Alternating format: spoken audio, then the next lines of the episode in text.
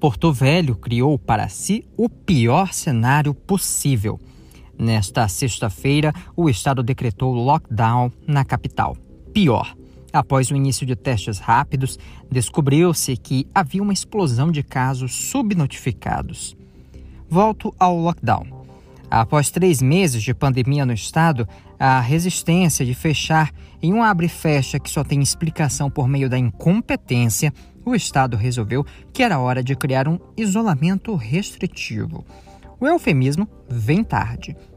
O estado deveria ter fechado no começo Agora parece um pouco tarde e até uma sandice promover o isolamento restritivo, como vem sendo chamado, para não perder a claque bolsonarista. E explico a sandice.